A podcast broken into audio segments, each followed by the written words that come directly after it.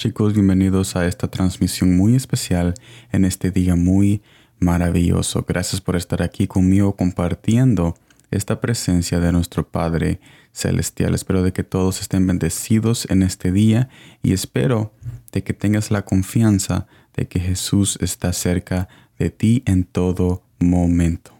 Y en este día estaremos viendo el libro de Zacarías capítulo 2, versículo 8 que me dice de esta manera.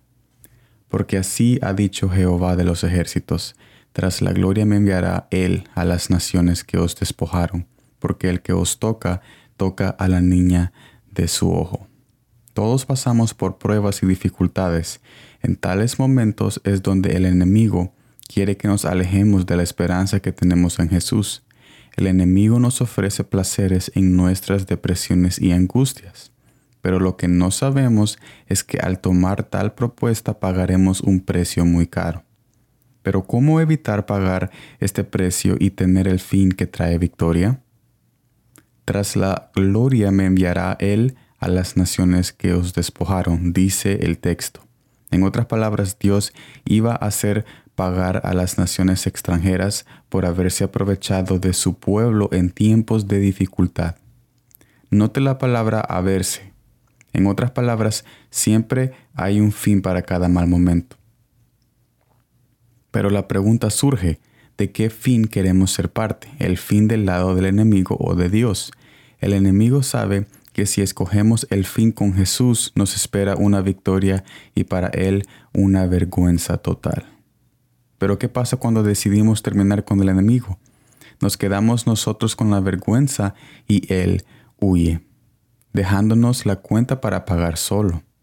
Esto pasa cuando tomamos tales cosas que el enemigo nos ofrece en momentos de dificultad, pero no solo el enemigo ofrece cuando tenemos dificultades, Jesús nos ofrece su amor y promesa en cada situación, para que nos aferremos en que Él tiene el control. Mire lo que dice el libro de Hebreos capítulo 6 versículo 12 a fin de que no os hagáis perezosos, sino imitadores de aquellos que por la fe y la paciencia heredan las promesas. Perezoso en griego es traducido a ok nai ros, que significa ser negligente. En otras palabras, no ignoremos el amor que Jesús derrama en nosotros para poder pasar ese valle de sombra de muerte. Una manera de no caer en negligencia es estar en oración y en comunión con Él. En muchas ocasiones yo he tenido que pagar el precio solo, pero poniendo nuestros ojos en el autor y consumidor de nuestra fe, podemos hacer que el enemigo pague la cuenta por él solo todo el tiempo. Es muy fácil dejarnos guiar por aquellas cosas que en momentos de dificultad parecen ser la solución, pero solo solucionan el problema por un momento. Sin embargo, Jesús es nuestra solución eterna. Él ya pagó el precio, así que no hay necesidad de pagar la que ahora el enemigo tiene que pagar. Mire lo que dice Proverbios capítulo 9, versículo 12. Si fueres sabio, para ti lo serás, y si fueres escarnecedor, pagarás tú solo.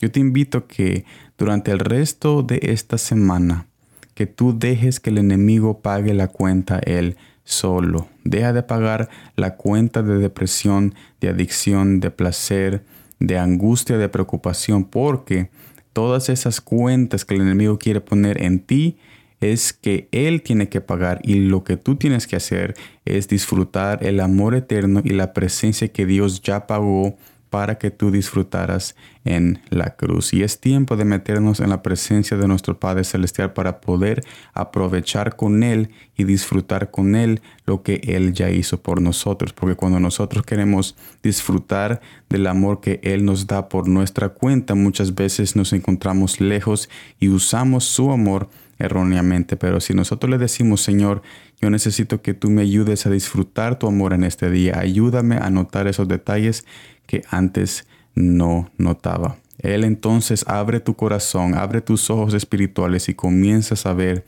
cada detalle de amor que Él tiene para ti en cada día que tú vives. Así que yo te invito a que sigas adelante, que sigas adelante y que tú dejes que el enemigo pague la cuenta que Él tiene que pagar y tú Solo enfócate en tener comunión con tu Padre que ya pagó el precio en la cruz para que tú tengas esa comunión con Él día y noche.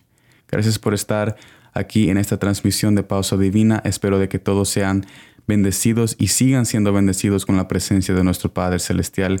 Nos vemos en la próxima y como siempre, gracias por el tiempo.